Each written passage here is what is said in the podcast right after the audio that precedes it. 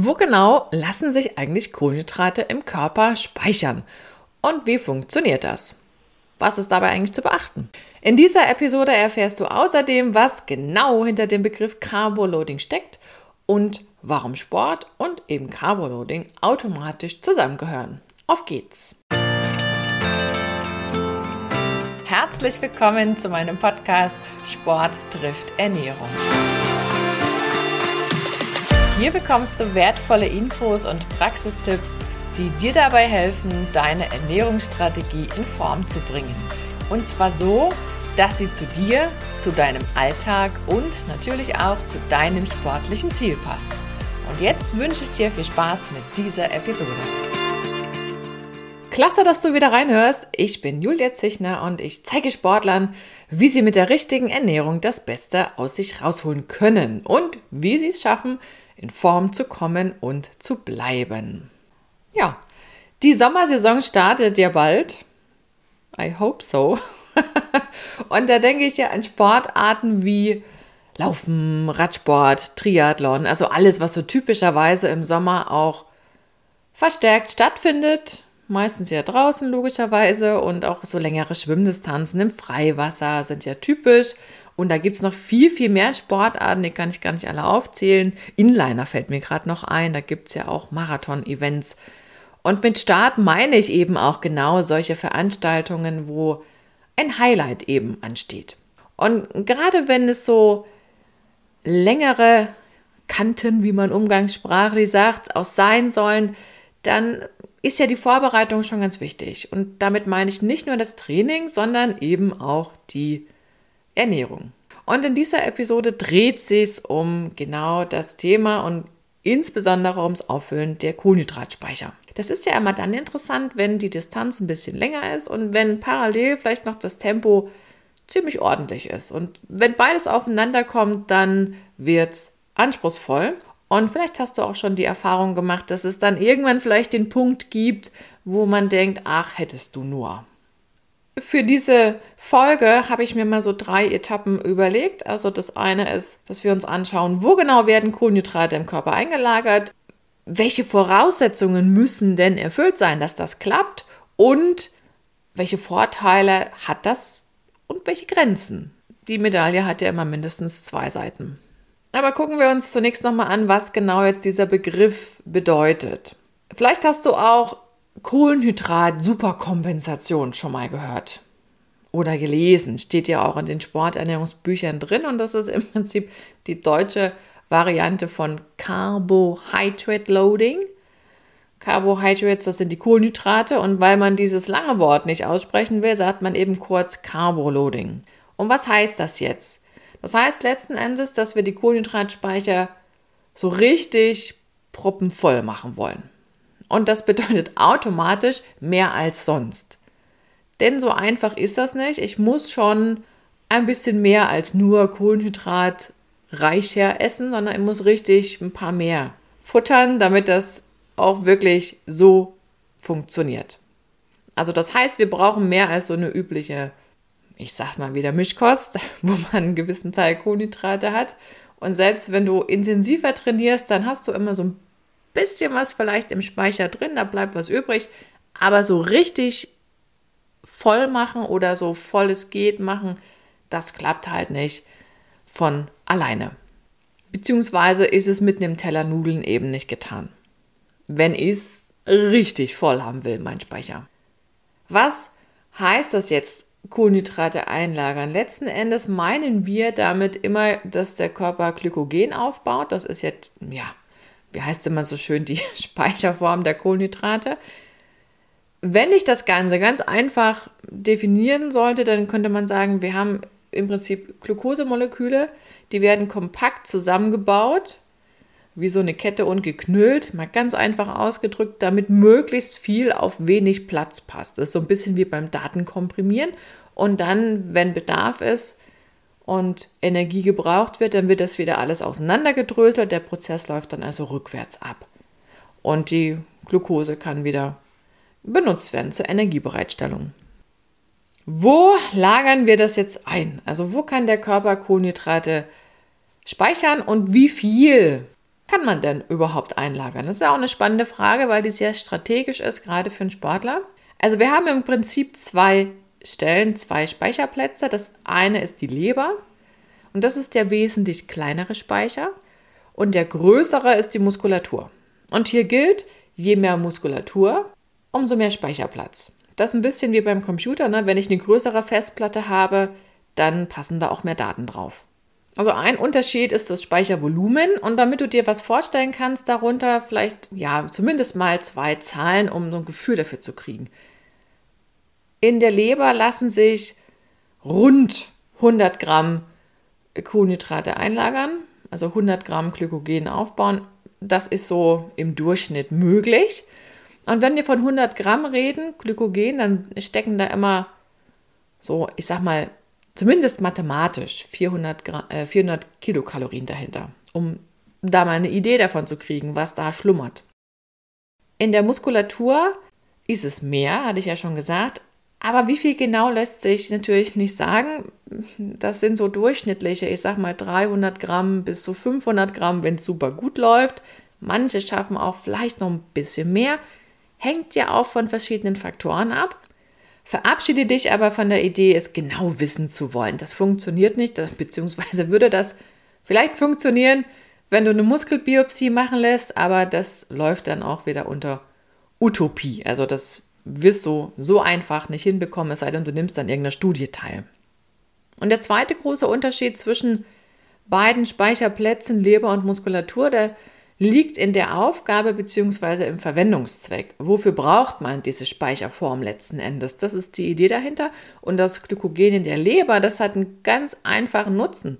Denn das ist dazu da, deinen Blutzuckerspiegel eben auch dann auf Linie zu halten, also stabil zu halten, wenn du gerade nichts isst oder nichts trinkst. Das ist ja typischerweise dann der Fall, wenn wir schlafen. Da essen wir mehrere Stunden lang nichts, zumindest im Normalfall, trinken im Normalfall auch nichts oder wenn wir uns künstlich die Nahrung sozusagen absprechen und sagen, wir fasten jetzt. Dann würde auch der Körper natürlich das, was da im Speicher liegt, erstmal mit benutzen. Ist irgendwann leer, ist auch klar. Und dieses Aufrechterhalten vom Blutzuckerspiegel, das funktioniert ja nur, wenn ich das Glykogen kaputt mache, Glukoseeinheiten wieder habe und die aus der Leberzelle wieder raus ins Blut gelangen. Wenn du dir ein Bild dazu merken willst, dann finde ich immer dieses, dieses Bild von der Hinfahrt oder vom Hinflug und von der Rückfahrt und vom Rückflug ganz, ganz passend, so ein Kombi-Ticket. Hin- und Rückfahrkarte. Rein in die Leber und wieder raus. Das läuft ein bisschen anders in der Muskulatur. Wenn ich dort Kohlenhydrate einlagere, dann gibt es kein Zurück mehr. Also die gehen nicht wieder raus im Prinzip, die kann ich nur verbrauchen, umsetzen. Sprich, hier bucht die Glucose ein One-Way-Ticket, also nur Hinfahrt oder eben nur Hinflug. So, und wie werde ich das, was ich eingelagert habe, in meiner Muskulatur wieder los an Glykogen, an Kohlenhydraten? Und da gibt es nur eine einzige Möglichkeit und die lautet, die Muskelgruppen müssen bewegt werden. Und genau das ist ja auch dieser Unterschied zwischen denen, die sich bewegen und die sich nicht bewegen und gleiche Mengen an Kohlenhydraten futtern. Das muss im Körper automatisch andere Ergebnisse geben, geht ja gar nicht anders. Und wenn ich mich eben nicht bewege, dann habe ich irgendwann auch den maximalen Füllstand erreicht. Das dauert ein bisschen länger, als würde ich das jetzt ganz gezielt innerhalb von drei, vier Tagen vollziehen wollen, aber das funktioniert genauso. Und dann ist eben der Moment gekommen, wenn meine Kohlenhydratspeicher voll sind, dann sagt der Körper, ja, dann muss jetzt Plan B greifen, wenn der Überschuss an Kohlenhydraten da ist und der lautet eben ab ins Fettgewebe. Da ist ja Platz. Und das ist dann eben auch der Moment, wo ich mit viel Kohlenhydraten oder kohlenhydratreicher Kost, wie man es ja lange auch gepredigt hat, und viel Gummibärchen, wie ich da eben auch Körperfett aufbauen kann. Es funktioniert. Ich muss nur viele Kohlenhydrate essen und möglichst viel sitzen bleiben und lange warten, bisschen Geduld und dann klappt das. Ich habe es ein bisschen überspitzt dargestellt, aber so würde es funktionieren. Und bei Sportlern gibt es demzufolge immer so ein Auf- und Abbau vom Kohlenhydratspeicher und der ist total normal. Hängt natürlich davon ab, wie viel Kohlenhydrat ich esse und wie viel Training ich mache, wie viel ich umsetze parallel und insofern ist dieses kleine Auf und Ab auf der Waage immer auch an die Menge an Kohlenhydraten gekoppelt, die ich zu mir nehme und die ich wieder umsetze. Was muss denn jetzt erfüllt sein, damit das Ganze klappt? Also, ich muss mehr Kohlenhydrate zu mir nehmen, als mein Körper braucht. Das klingt ja erstmal logisch.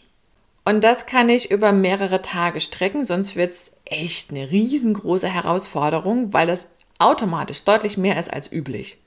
Oder was ich sonst üblicherweise, auch wenn ich viel Sport mache, esse an Kohlenhydraten. Ich brauche schon mehr. Und je nachdem, auf wie viele Tage du das jetzt verteilen möchtest, hast du halt mehr zu tun pro Tag oder vielleicht nicht ganz so viel.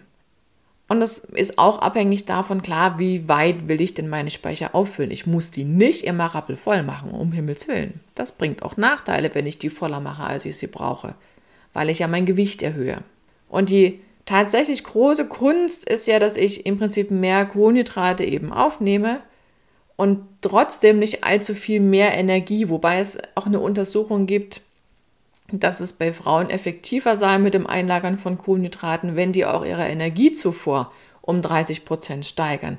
Da stellt sich aber die Frage automatisch, ob die vorher drunter geblieben sind und jetzt im Prinzip auf genau dieses isokalorische kommen sollen, also dass sie genau das aufnehmen, was sie auch verbrauchen. Das wäre ja schlau. Am Ende bleibt es immer so ein bisschen die Aufgabe, das mal auszuprobieren und sich selber kennenzulernen, wie gut funktioniert was und wie lange reicht was. Also das ist so ein bisschen eine Mischung aus Versuch und Irrtum, ausprobieren, was bei mir funktioniert, Erfahrung sammeln und aber auch vorher schon ganz gut überlegen, was funktionieren könnte oder was sinnvoll ist zu probieren. Und diese eine Variante, um jetzt Carboloading zu betreiben, die gibt es nicht. Hier gilt tatsächlich, Viele Wege führen nach Rom.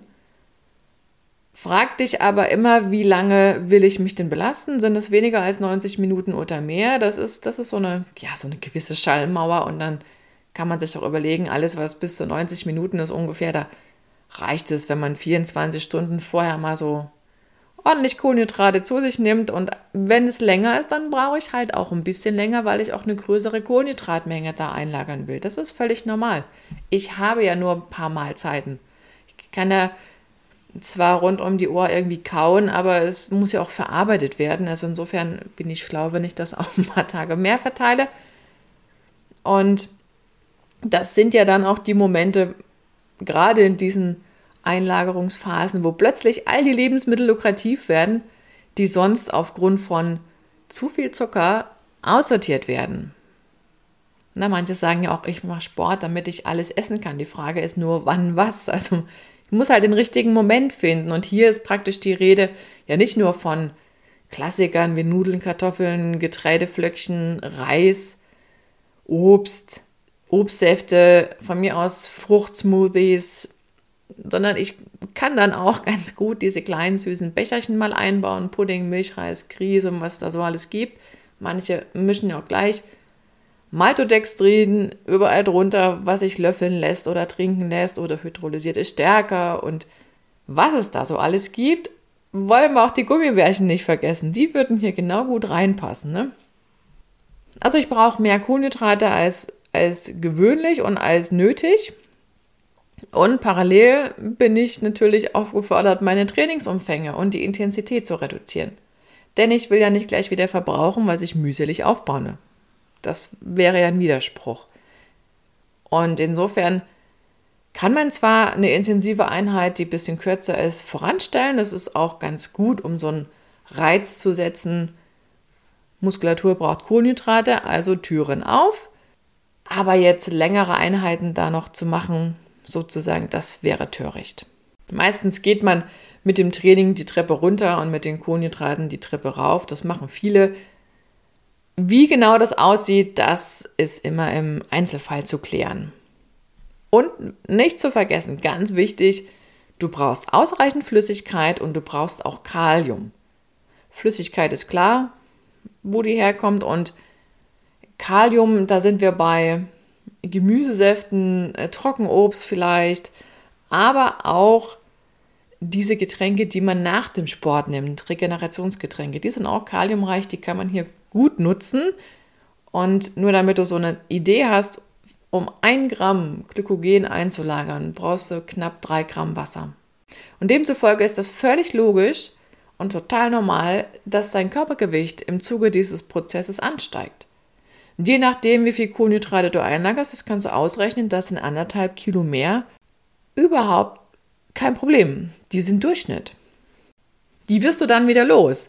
So kommen aber auch diese Gewichtsschwankungen auf der Waage zustande.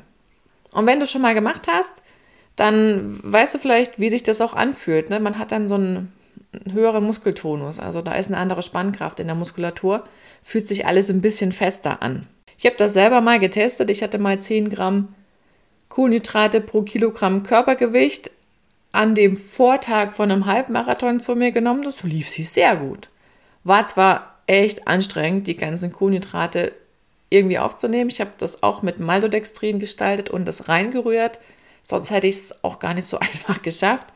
Aber ich hätte auch sagen können, ich verteile das auf zwei Tage. Wäre ein bisschen entspannter gewesen. Muss man ausprobieren. Ist auch manchmal die Frage, was allein möglich ist. Im Alltag ist nicht immer alles gleichzeitig möglich. Da kann man auch sagen, zum Glück gibt es verschiedene Möglichkeiten. Ja, und das vielleicht nochmal zur Erinnerung. Der Sportler macht das ja ganz bewusst mit dem Auffüllen der Kohlenhydratspeicher innerhalb weniger Tage. Du kannst aber auch diesen Prozess über Monate oder gar Jahre strecken. Das geht. Du kannst in ganz kleinen Schritten deine Kohlenhydratspeicher auffüllen und die Idee ist halt nur, viele mehr Kohlenhydrate als du brauchst und sitzen bleiben. Das hatte ich ja vorhin schon mal gesagt. Und vielleicht hast du schon mal von diesen Wunderdiäten gehört, wo man innerhalb von einer Woche zwei Kilo abnehmen kann.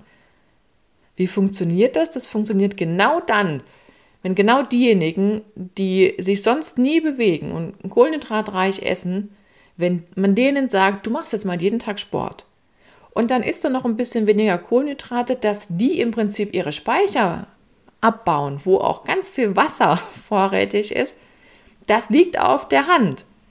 Wenn die dann in Woche zwei weitermachen, dann sind die ganz demotiviert, weil die feststellen, boah, jetzt hast du aber keine zwei Kilo mehr abgenommen. Ja, wie auch.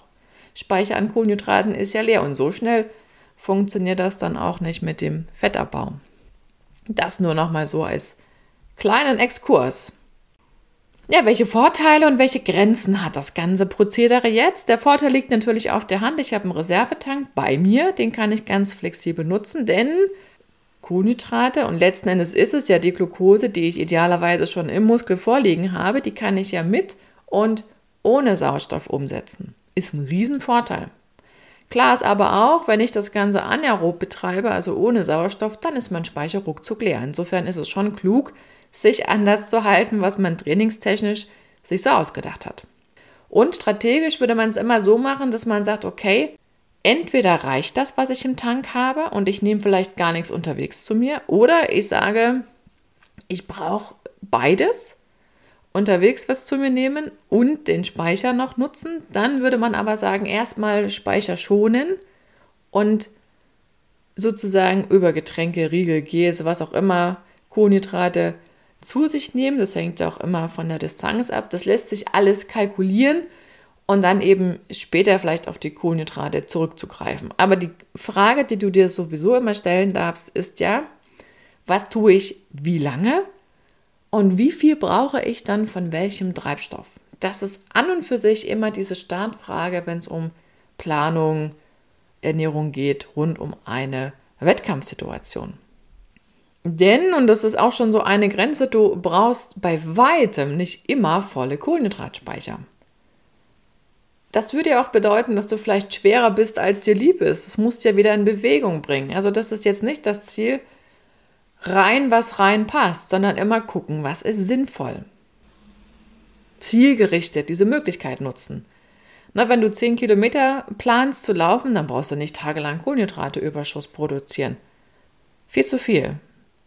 Wenn du jetzt einen Halbmarathon bestreiten willst, dann ist das schon ganz klug, ein paar Kohlenhydrate mehr am Vortag aufzunehmen. Und wenn du Marathon machen willst, wird der eine Tag nicht ausreichen. Oder dich vielleicht nicht so richtig überzeugen. Oder hast vielleicht das auch ausprobiert und es geht. Also wenn du schnell genug bist, geht es vielleicht. Ne? Und dein Fettstoffwechsel gut mitspielt. Das ist dann auch der Moment, wo man gucken muss, wie viel Kohlenhydrate brauche ich, was kommt aus dem Fettstoffwechsel, wie viel läuft da bei höherer Herzfrequenz. Da passt dann im Prinzip alles zusammen. Und eins ist auch klar, die Kohlenhydratspeicher, die werden hinten und vorne nicht reichen, wenn es um eine Langdistanz im Triathlon geht. Da brauchst du automatisch auch den super gut funktionierenden Fettstoffwechsel. Mega wichtig. Aber das funktioniert auch wieder nur mit entsprechendem Training. So passt eben alles letzten Endes zusammen. Und das zeigt ja auch, wie, wie wichtig so ein gescheites Verpflegungskonzept für unterwegs ist. Und wenn man das einmal gefunden hat, dann kann man das ja immer wieder nutzen. Was ist noch ein Vorteil, die Glykogenspeicher wirklich zu haben?